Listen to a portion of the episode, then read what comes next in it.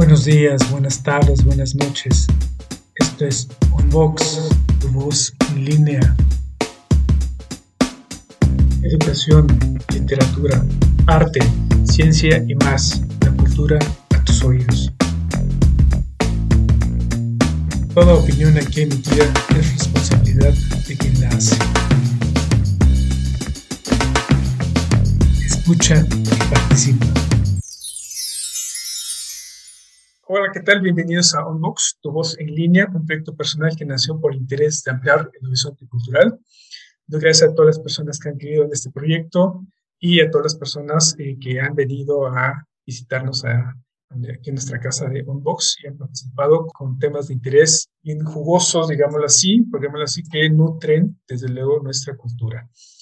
Eh, hoy con este programa continuamos con temas de docencia y para ello hoy presentaremos un libro titulado Revolucionar la enseñanza en el aula virtual, una guía práctica para docentes en tiempos de innovación educativa, que nos viene como anillo al dedo, pues por la pandemia que, que nos ha sumido en, en nuestras casas. Bueno, ahorita estamos en tema híbrido, pero aún así seguimos algunos en, en casa trabajando y estas propuestas que nos hace nuestro invitado nos van a ayudar muchísimo. Pues vamos a presentar a nuestro estimado invitado, soy el Cibeles Cruz y en esta ocasión cercaremos por el ámbito de la docencia y los grandes retos a los que nos enfrentamos. Vamos a presentar mi estimado doctor ya próximamente, quien nos visita hoy, se llama Rodrigo Ochoa Jurado. Bienvenido a Unbox, tu voz en línea. ¿Cómo estás? ¿Cómo te encuentras hoy? Hola, muchas gracias, muchas gracias por la invitación y muy contento de estar aquí con ustedes. Pues bienvenido. Déjame presentarte a la comunidad para que todos sepan quién nos visita el día de hoy. Bueno, eh, nuestro querido visitante es eh, urbanista, candidato a doctor en ciencias sociales por el ITESO, con maestría en diseño y desarrollo urbano por la University of South Wales eh, en Sydney, Australia, y segunda maestría en agroecología y sistemas alimentarios regenerativos por la Universidad del Medio Ambiente. Ha realizado estancias de investigación en el Institute of Sustainable Food Systems en Vancouver, Canadá y en Victoria Gasteiz, España. Ha publicado tres capítulos de libros y tres libros de su autoría. El más reciente, Ecología Urbana, Ciudades Regenerativas, con editorial Arquitónica lideró el equipo académico a nivel nacional para desarrollar la nueva licenciatura en urbanismo para el Tecnológico de Monterrey. Ha sido profesor a nivel licenciatura en esa institución, colaborado con campus eh, Querétaro, Guadalajara, Monterrey y Ciudad de México.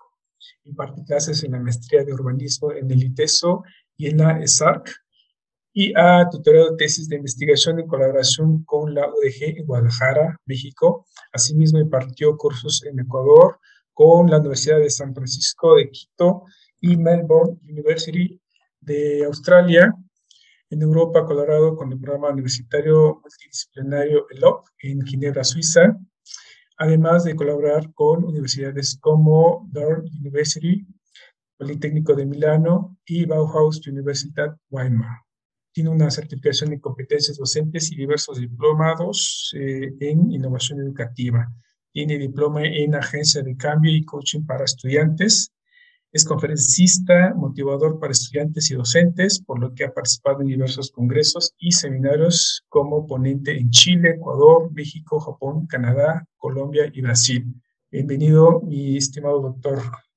Muchas gracias, muchas gracias. Feliz de estar aquí con ustedes y compartir esta, esta tarde la charla y la presentación del libro. Muchas gracias pues estamos muy emocionados porque esto a todos los docentes nos viene como anillo al dedo.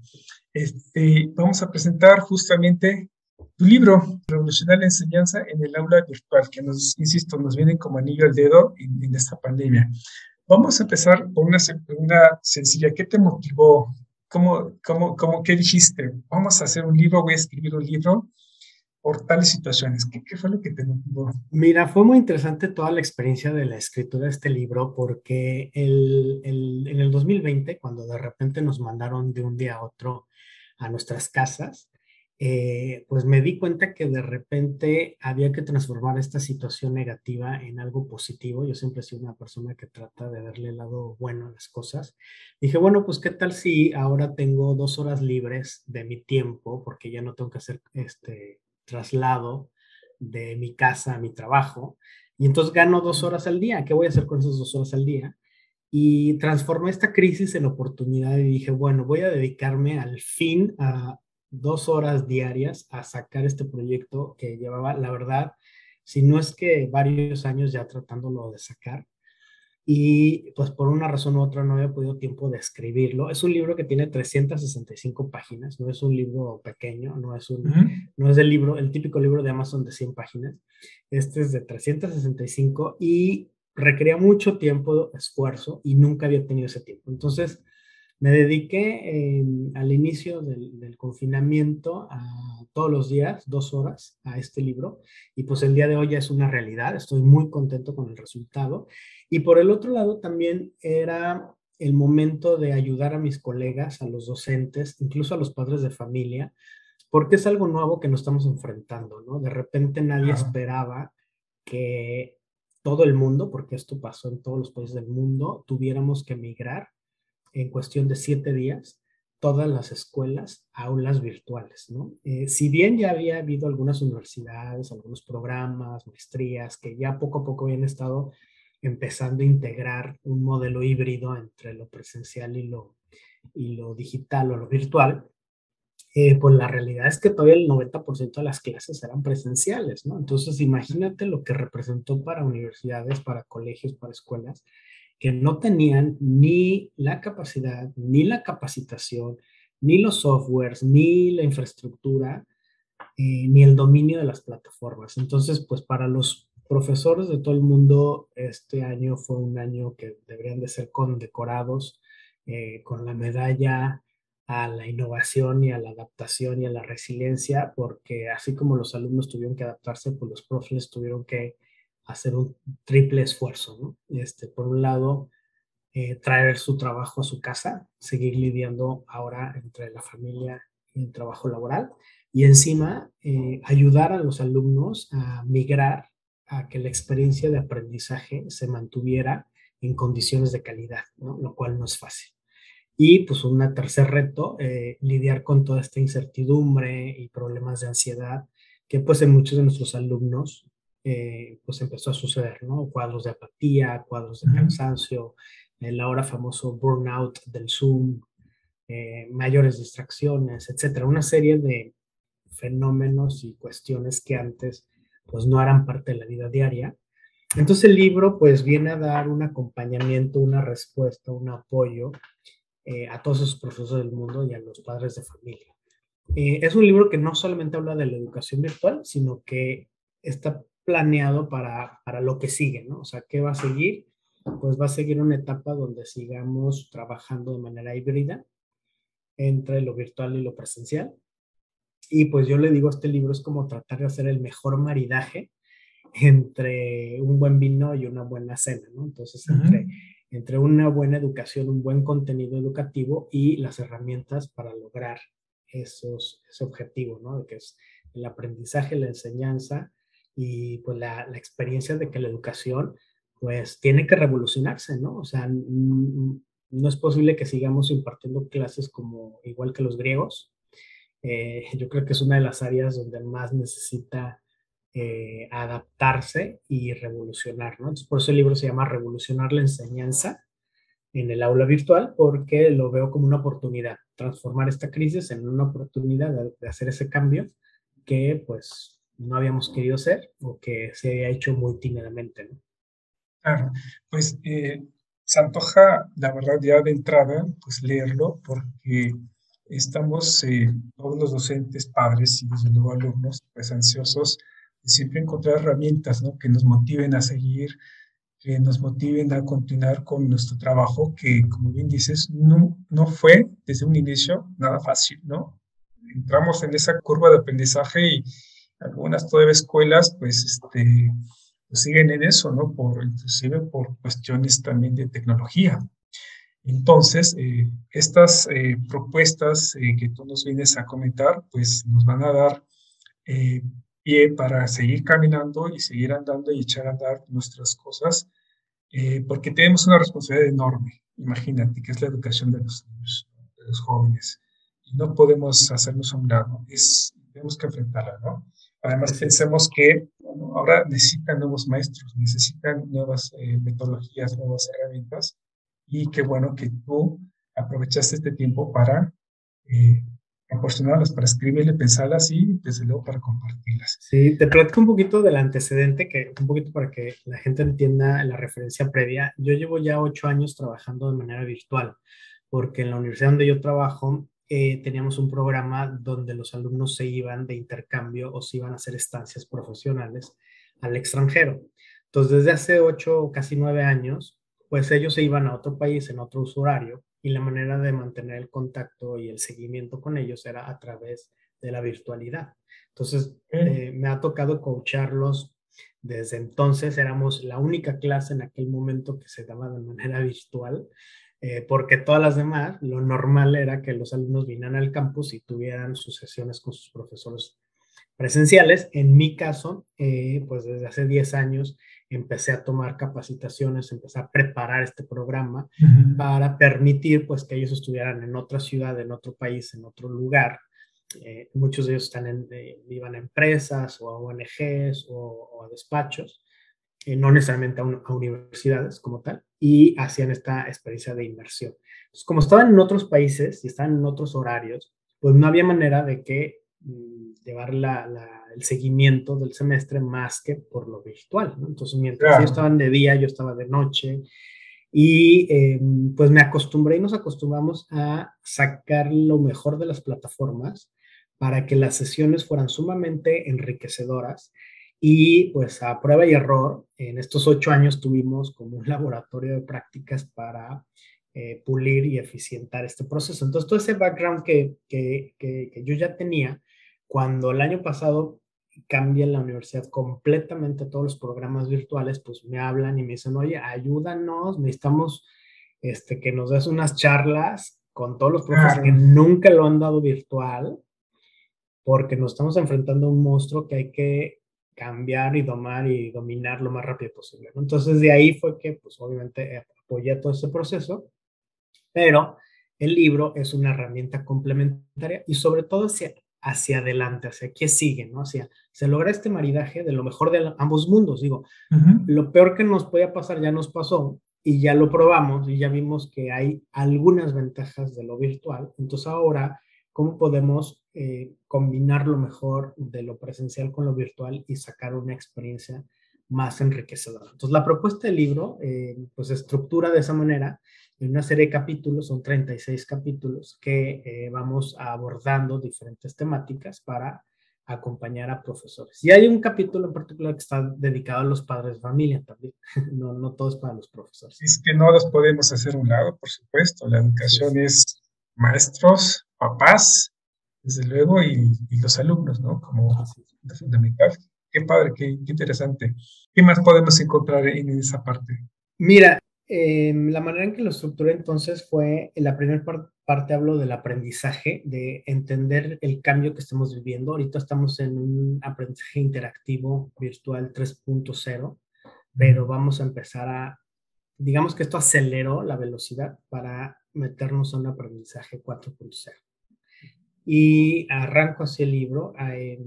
es un planteamiento del cambio que que, se requiere el sistema educativo, los cambios de la sociedad están siendo más rápido que lo que las universidades están pudiendo adaptar. Entonces, es un, es un reto tremendo. Y bueno, pues ya nos dimos cuenta que pudimos superar la primera prueba, que fue el aprendizaje a distancia, mal que bien lo logramos sortear, pero la pregunta del libro es entonces qué sigue, ¿no? A partir de ahora hacia adelante, ¿cómo podemos lograr que el aprendizaje sea una mejor experiencia para el estudiante. Todo eso es el primer, el primer parte del libro. El, la segunda parte habla de la nueva normalidad en la educación, ¿no? el, entender que no estás solo, el entender que te entendemos perfectamente y que somos millones de profesores estamos viviendo esto, y algunos consejos. Todo el libro eh, voy, eh, voy dando algunos eh, consejos, en particular son como 59 estrategias, actividades y herramientas para apoyar a este proceso eh, a los profesores. La tercera parte tiene que ver con la relación, eh, consejos en, en, cuanto a la relación alumno-profesor, porque déjame platicarte, y bueno, todo el mundo lo, está, lo ha vivido, es que ahora tenemos otro reto, ¿no? Porque antes estábamos en el aula y batallamos con que los alumnos se nos distraían porque pasaba la mosca o porque se ponía a platicar con el compañero al lado o porque agarraron el celular un ratito y, y se ponían ahí a chatear. Ahora, en la clase virtual, compites con cualquier cantidad de recursos que el alumno pueda tener abierto en su computadora al mismo tiempo que tiene prendida tu clase en Zoom o Webex o la plataforma que uses, ¿no? Y entonces tú como profesor no te das cuenta que la persona, el alumno, tiene ocho pantallas abiertas o diez o quince y ahí mismo tiene el WhatsApp y ahí mismo tiene el Facebook y ahí mismo tiene el, el, YouTube y el Netflix y todo lo que quieras. Y además está en casa, ¿no? está en casa y encima luego te apaga, muchas veces apaga la, la, cámara. Entonces tú no sabes si realmente te está poniendo atención a ti, está conectado mentalmente con lo que está sucediendo en el aula virtual o está chateando o está divagando o está con la mente conectada en otro lugar. Entonces, ese reto lo tenemos que asumir, lo tenemos que aceptar. No podemos dar por hecho que porque yo estoy conectado y porque yo estoy hablando y porque yo estoy dando mi clase me está escuchando. Y si lo escucho, qué bueno, y si no lo escucho, también. Entonces necesitamos cambiar ahí nuestra, nuestra estrategia, nuestra relación para anticiparnos y movernos a lograr una participación interactiva y comprometida con los estudiantes. Entonces, este capítulo habló de tips para esta relación profesor-estudiante, lograr la participación interactiva y comprometida, algún método que yo ahí propongo para conectar con los estudiantes y finalmente sensibilizarnos y mostrar humanidad en tiempos de cibertrabajo. ¿no? Em, de alguna manera también he percibido, por lo que me han comentado muchos colegas docentes, que también las instituciones no están entendiendo el reto que tenemos como profesores y no nos están dando muchas veces ese apoyo adicional en las condiciones que queremos, ¿no? O que necesitamos para hacer nuestro trabajo mejor. Y no estoy hablando de conexión de internet, ni estoy hablando que nos manden una silla a nuestras casas, ni que nos manden un micrófono, ni cosas esas. Me refiero a a que somos seres humanos y como tal también estamos teniendo retos emocionales, retos físicos, retos psicológicos, retos eh, nuevos, porque aparte estás lidiando con la incertidumbre de tus alumnos. Y que no necesariamente pues tenemos toda la, la, la, capacitación, digamos, psicológica para apoyar estos procesos de crisis, ¿no? Porque hemos visto en este año y medio que ya llevamos así, pues diferentes cuadros donde empiezan a, verse ya ciertas alertas de un cansancio emocional de profesores y de alumnos. también ahí hay un tema delicado que hay que darle seguimiento, que no lo podemos, o sea, ahorita yo siento que nos hemos hecho de la vista ¿no? Eh, gorda y no lo queremos enfrentar, pero cada vez es más evidente que tendremos que tomar acciones y cuidar tanto la salud de los profesores como la salud de los alumnos. ¿no? Pues qué interesante. ¿Quién, quién hubiera pensado que eh, hace años cuando país, por poner un ejemplo, Francia quitó, prohibió los celulares en las escuelas, ¿no? Porque estaba ya cansado de decir que los chicos tienen muchos distractores. Francia toma la acción y dice, ya no quiero celulares y los prohíbe en las escuelas. Ahora es una, una herramienta primordial para para conexión con los chicos, con su educación, con su entorno, con sus maestros, pero hasta dónde eh, hemos sabido como escuelas, como profesores, pues ponerles un límite, una reglamentación para que esto funcione adecuadamente. Pues sí, fíjate que ahí me llevas al capítulo 8, precisamente el capítulo 8 habló de, em, de todo lo que va a implicar establecer claramente el contenido los criterios de éxito. Y sobre todo hay una parte que, que ahí hablo, estaba más dirigida a los papás también. Esto es un trabajo de, tanto de profesores como de padres de familia, en el cual asumimos que como nuestros hijos y nuestros alumnos son más jóvenes, ellos ya conocen y saben la tecnología mejor que nosotros, ¿no? Pero por ahí hago varias citas de autores que han investigado en donde dicen, bueno, pues no siempre es así y muchas veces a esta generación también les llaman nativos digitales, pero también hay otros autores, sobre todo en España, un poco más críticos, que dicen, no, ellos no son nativos digitales, esta generación son huérfanos digitales. ¿Por qué? Porque porque ni los padres los están acompañando en este, en este, en, este digamos, eh, aprendizaje digital, y muchas veces los, las universidades tampoco, ¿no? Las escuelas tampoco, ¿no? Este Enrique Dance, es este, la persona que yo cito y que es profesor también en España, él habla, ¿no? De que los huérfanos digitales eh, son esos jóvenes que han aprendido a, base de prueba y error, pero que se empieza a notar una preocupación, o es preocupante la manera en que em, muchas veces están acostumbrados a copiar y pegar, pero no a pensar o a usar el Internet nada más como herramienta donde pongo en, en San Google lo primero que se me ocurre y no tengo la capacidad de filtrar y encontrar realmente la información pertinente. Son los alumnos que no son capaces de distinguir la información verídica de la información falsa. Son alumnos que no tienen filtros en el entorno digital y se creen todo lo que viene en redes sociales, muchos de ellos fake news son aquellos que creen que, que, aventajan el conocimiento y entendimiento de la tecnología a sus padres y a sus profesores, pero al final no asumen su responsabilidad con la tecnología, ¿no? Y por el contrario, muchas veces los padres utilizan la misma tecnología desde que tienen a los niños chiquitos como apaga niños, ¿no? Y que les dan la tablet para que se entretengan y les dejen de dar lata pero no les están dando una crianza, una enseñanza para limitarles y ponerles una estructura del buen uso o el uso sano de estas tabletas o de estos eh, acceso al Internet. Em, Enrique Nance en Europa pues eh, ha trabajado mucho en, esta, en esta línea en donde empieza a hablar de eh, pues que muchas veces esta generación se está acostumbrando a utilizar la tecnología de manera limitada, eh, las aplicaciones que ya vienen dadas, como usuarios simplistas, sin ser realmente críticos, sin ser realmente eh, conscientes o sagaces en, herramientas mucho más profundas y mucho más eh, evolucionadas, ¿no? Se quedan con las, las típicas, las simples, las herramientas más funcionales, ¿no? Y además también hay una tendencia que es que en, la manera en la que la web se desarrolla, ofrece más posibilidades. La inteligencia artificial se está volviendo más inteligente que el, que el, propio ser humano y entonces ahora parecen conocernos mejores las computadoras al ser humano que nosotros mismos. ¿no? Exacto.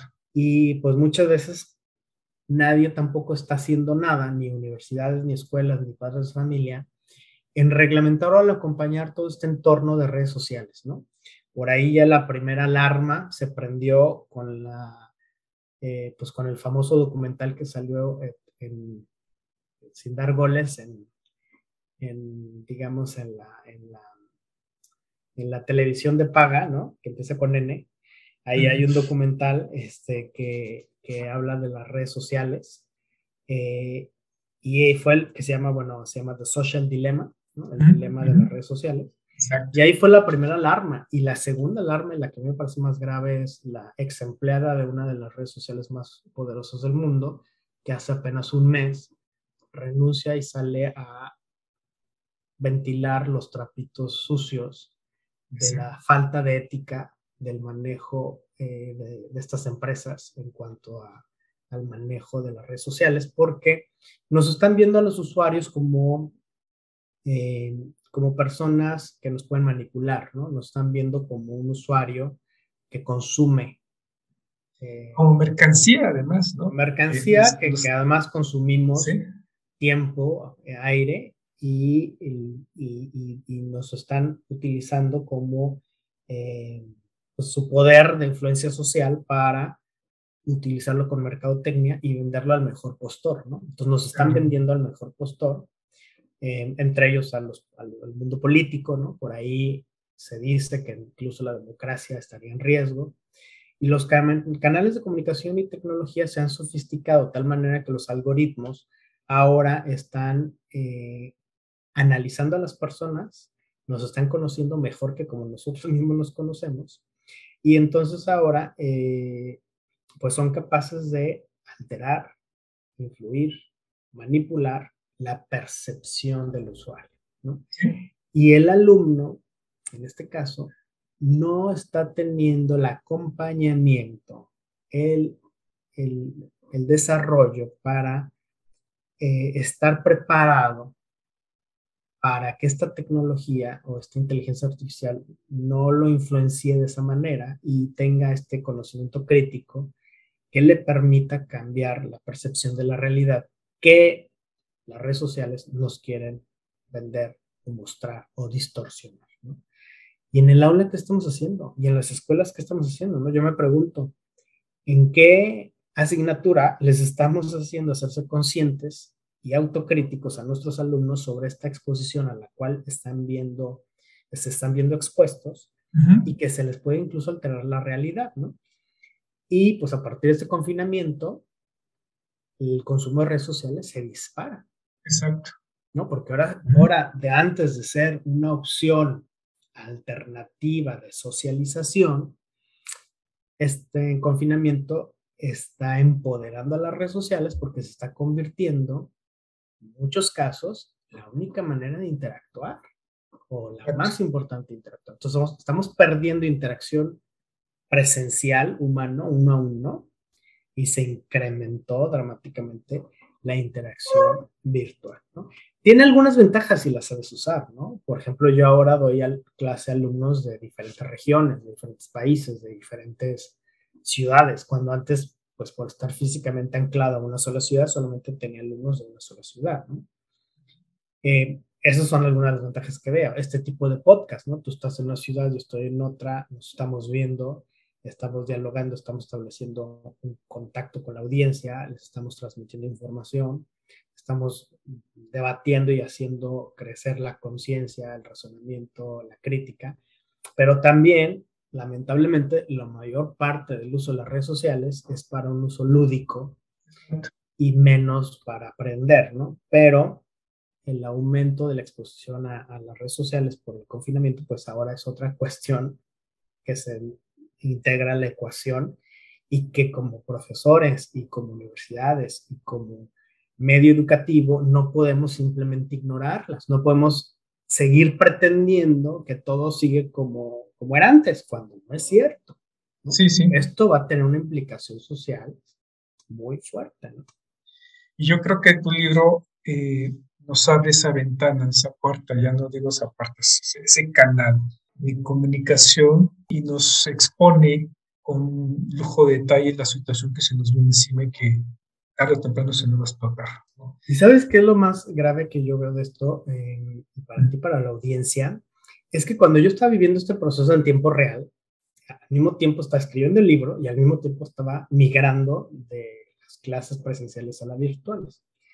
Entonces yo veía que nos invitaban a cientos de juntas y capacitaciones y sesiones y cursos y todo era para cómo nos eh, adaptábamos como profesores a la tecnología y a esta plataforma y a esta aplicación y esto es para esto y esto lo así y esto maneja así. Muy bien, eso está muy bien. Pero ¿y las preguntas importantes dónde están? Yo decía, bueno, ¿y en qué momento vamos a estar preguntándonos en un debate más amplio cuál es, eh, cuáles van a ser los retos futuros? ¿Cuándo vamos a empezar a hablar de cómo vamos a acompañar este proceso para potenciar alumnos extraordinarios, críticos, innovadores y resilientes que sean capaces de manejar las redes sociales, que ahora se las estamos invitando a puertas abiertas a que las usen, pero de una manera sana, de una manera ética, de una manera crítica, ¿no? Poco estamos hablando de eso, poco estamos debatiendo eso y poco he leído incluso que se escriba de eso en los últimos meses, ¿no? Eh, personalmente, incluso yo creo que siempre hay alumnos eh, extraordinarios que incluso nos dan grandes lecciones. Yo he tenido alumnos de los cuales he aprendido enormemente pero mm, también estoy preocupado por el otro grupo de alumnos que, que están enfrentando a, este desafío y que los veo más vulnerables y los veo más eh, confundidos, un poco más perdidos y los veo pues como presa de esta inteligencia artificial eh, que más de que se convierte en una herramienta de ayuda, los veo como que los está eh, no sé cómo llamarle, los está distrayendo, ¿no? Los está entreteniendo, pero no la están sabiendo usar para eh, de una manera más madura, más coherente, ¿no? Más creativa incluso. Sí, desde luego. Y, y esto, insisto, tu, tu libro nos, nos enmarca eh, cuál es la situación real de nuestro país, porque por un lado nos hablas de aquellos que tienen acceso a las redes, acceso a la comunicación, acceso a un teléfono. Y en este país, en nuestro México querido, pues el porcentaje de gente no conectada que no tiene acceso a estas redes, pues es mucho mayor, ¿no? Entonces, ¿qué hacemos? En este país y en la mayoría de los países del mundo. exacto.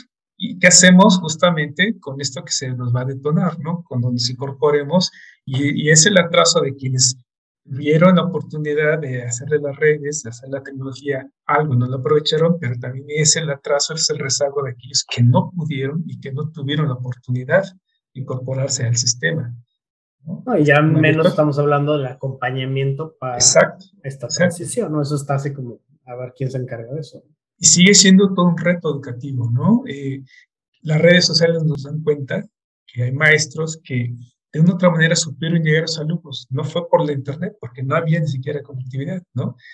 Ellos fueron a sus comunidades, fueron, eh, llevaron su material y hicieron posible. Por eso bien dices, estoy de acuerdo contigo, que eh, habrá que hacerles un merecido eh, reconocimiento a los maestros que estuvieron ahí eh, todo momento, ¿no? Al frente de batalla junto con los médicos, junto con las enfermeras, junto con los científicos, ¿no?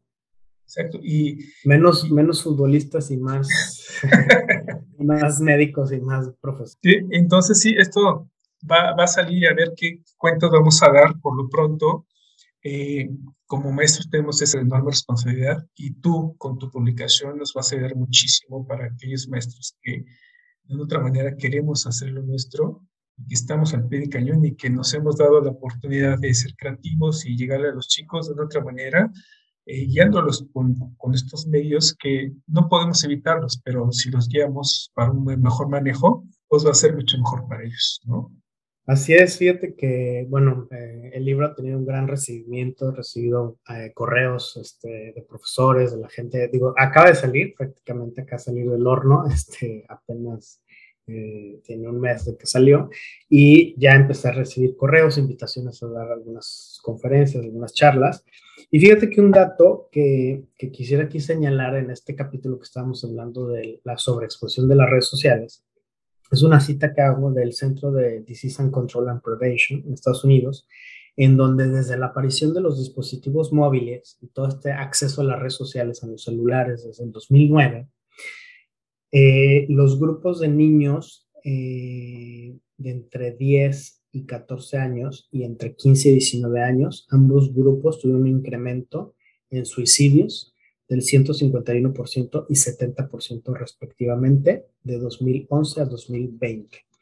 Es, es, decir, se ha alterado la percepción de, de, cómo se asumen ellos como jóvenes por el manejo de las redes sociales y por toda esta falsa imagen y, y, y, y toda esta valores que se promueven en todas estas plataformas en donde importa más lo estético, donde importa más eh, que te veas una u otra manera que el conocimiento del desarrollo integral de la persona, ¿no?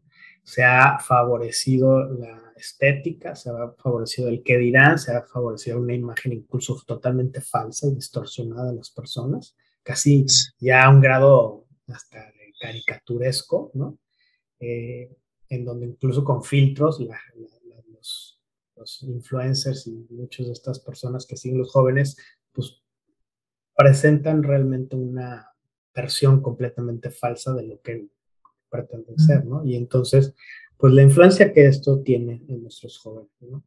Me uno también a, a, al, al, llamado que hace Vandana Shiva, es una activista de la India, que dice como sociedad deberíamos de resurgir unidos por una sociedad del conocimiento real, con inteligencia real, salud real y trabajo y bienestar real, ¿no? O sea, no tratar de dejarle toda la tecnología a los líderes que manejan la tecnología, a la inteligencia artificial, sino que hay un mundo eh, orgánico, real, humano, biocéntrico, que también deberíamos estar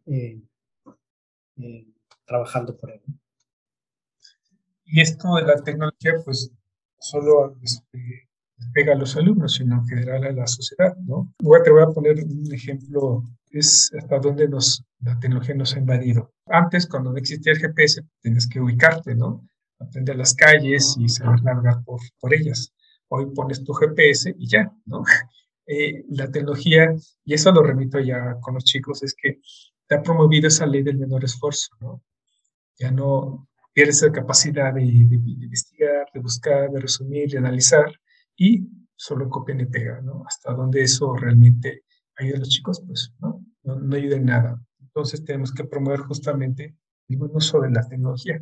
Y mientras los gobiernos se ponen de acuerdo eh, en regular las políticas y crear políticas justamente para las empresas con el manejo de, de datos, que ese es otro tema, pues nosotros tenemos la responsabilidad como maestros de eh, educar a nuestros alumnos y a nuestros hijos para que ellos somos padres de comunicarles que la tecnología no es mala, sino hay que reaprender a utilizarla. Sí, pues establecer un marco eh, más sano, ¿no? De, uso de la misma tecnología, no haberlo dejado tan libre a merced de los intereses de unos cuantos y con poca ética, ¿no? Porque estamos dándonos cuenta que pues las empresas no están estableciendo esos, esas, esos límites no hay, esos, eh, no hay esas bases éticas. Eh, entonces, pues la sociedad debería de poner esas, esas, limitaciones y ese marco regulatorio. ¿no? En la Unión Europea ya están haciendo los cambios pertinentes, pero fuera de la Unión Europea, el resto del mundo no ha hecho mayor eh, ajuste. Por ejemplo, te pongo otro, otro, otro detalle, ¿no? Este, muchas veces la tecnología nos ayuda a encontrar respuestas rápidas, pero no necesariamente son información veraz, precisa ni correcta. La tecnología muchas veces nos puede ayudar a que nuestros alumnos e hijos estén sobreestimulados. Y eso también tiene efectos colaterales, ¿no? Esta sobreestimulación, inmediatez, ¿no? La tecnología ha hecho que aprendan muy bien a, navegar en ellas eh, pasan muchas horas en redes sociales, se comunican muchísimo a través de ellas, pero ha decrecido la manera en cómo dominan eh, la argumentación, el discernimiento, eh, el pensar de una manera más profunda y más crítica, ¿no? O sea, estamos acostumbrados a pensar de una manera más superficial y estamos dejando de profundizar. Difícilmente si ahorita tú le preguntas a un adolescente, ha leído en un mes un libro de principio a fin. Sin embargo, ha consumido cientos, si no es que miles de horas en redes sociales, leyendo un sinnúmero de contenidos. Em, entonces, pues hay muchos retos, ¿no? Hay muchos retos. Eh, otro de los retos es que se está separando más esta brecha tecnológica entre pobres y ricos. ¿No? este confinamiento pues hizo que las clases menos favorecidas pues aumenten aún más la distancia con la brecha de las clases que sí tienen acceso a la tecnología. Y bueno, pues finalmente también el tema de la brecha entre nuestra generación que nacimos sin Internet y la generación que nació ya con Internet. ¿En qué sentido? En el sentido de que nosotros, el día que se cayó en las redes sociales, ¿no? que pasó un lunes, pues los que nacimos sin internet fue... Ah, no pasó nada. No pasa nada, ¿no? O sea, me da igual, ¿no? O sea, pues así viví la mitad de mi vida, pues un día sin internet, sin resolución, no pasa absolutamente. Pero fue impresionante ver la reacción de ansiedad y casi casi de ataque, de desesperación de los jóvenes que se les cayó por un día la red social, era como si les hubieras cortado una mano. Exacto, se les cayó el mundo. Dices, pues así era el mundo antes y no pasaba nada, ¿no? Y seguíamos viviendo y éramos felices, nada más que no nos dábamos cuenta. Oye, pues qué padre tu, aportación para el tema de la educación, pero esto no solamente se queda en las aulas, esto lo tienen que saber los, papás, el gobierno, ¿no? Las instituciones. Y para eso estamos aquí, para eh, hacer eco de gente que como tú tiene una, una preocupación natural y única de su entorno educativo, una preocupación por los jóvenes, que, quienes son al final de cuentas el futuro de este país, ¿no? Ya eh, que se está trastocando inclusive ya la política eh, y el manejo de en un país como este. Habría que desde luego hacerle eco y todos quienes están escuchando pues están invitados a, a leer este libro tan, eh, tan maravilloso con sus propuestas que a nosotros como, no solo docentes, sino a todos ustedes quienes quieran leerlo, les va a ayudar muchísimo.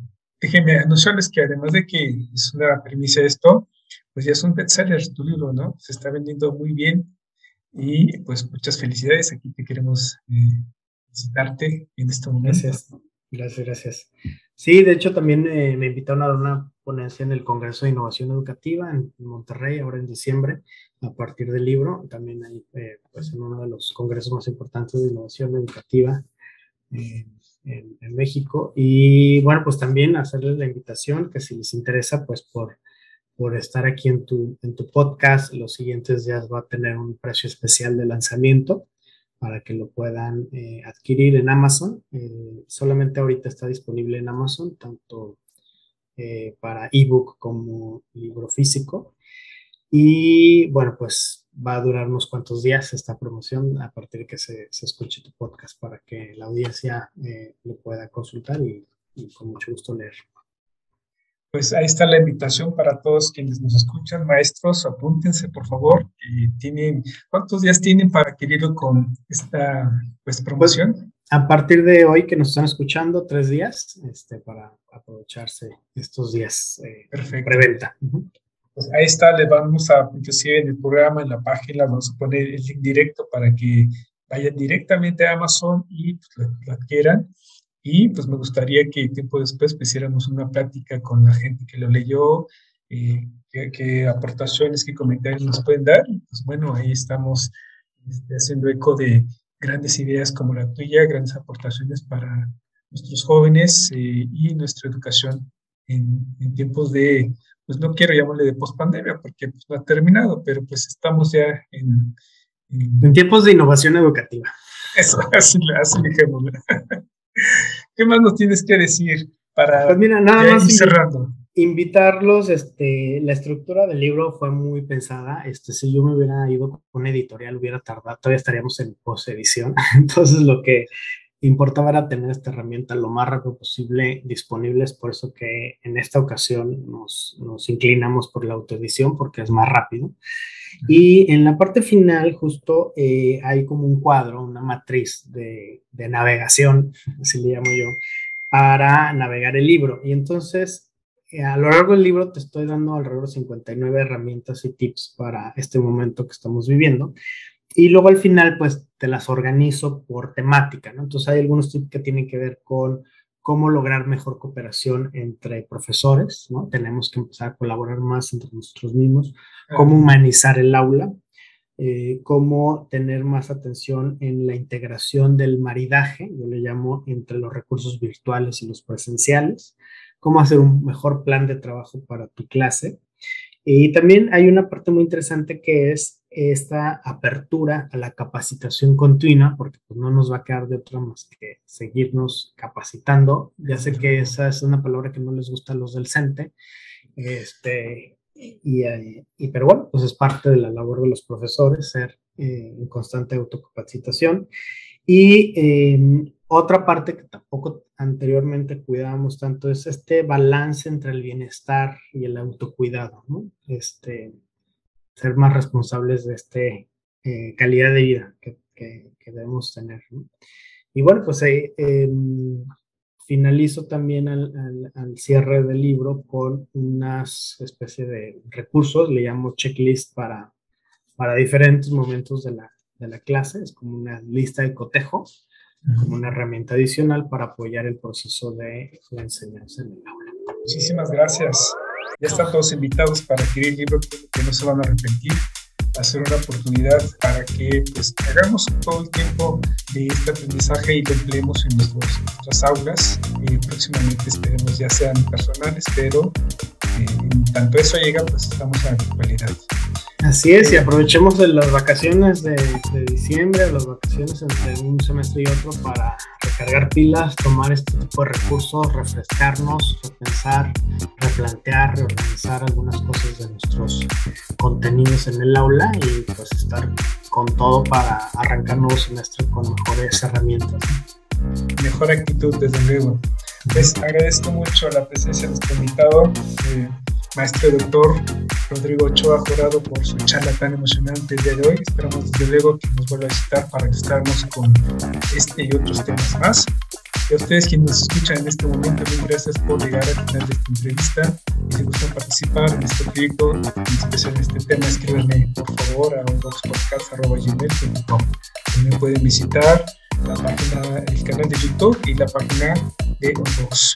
No olviden, por supuesto, eh, entrar al link del doctor para adquirir su libro y pues léanlo, tienen tiempo en las vacaciones. Eh, será buena la inversión que, le van a hacer, que van a conocer. Soy Cimedes Cruz, estimado doctor Rodrigo, muchas gracias por habernos visitado. Muchísimas gracias por la invitación y seguimos en contacto. Cuídate mucho. Nos vemos. Yo me despido. Hasta pronto.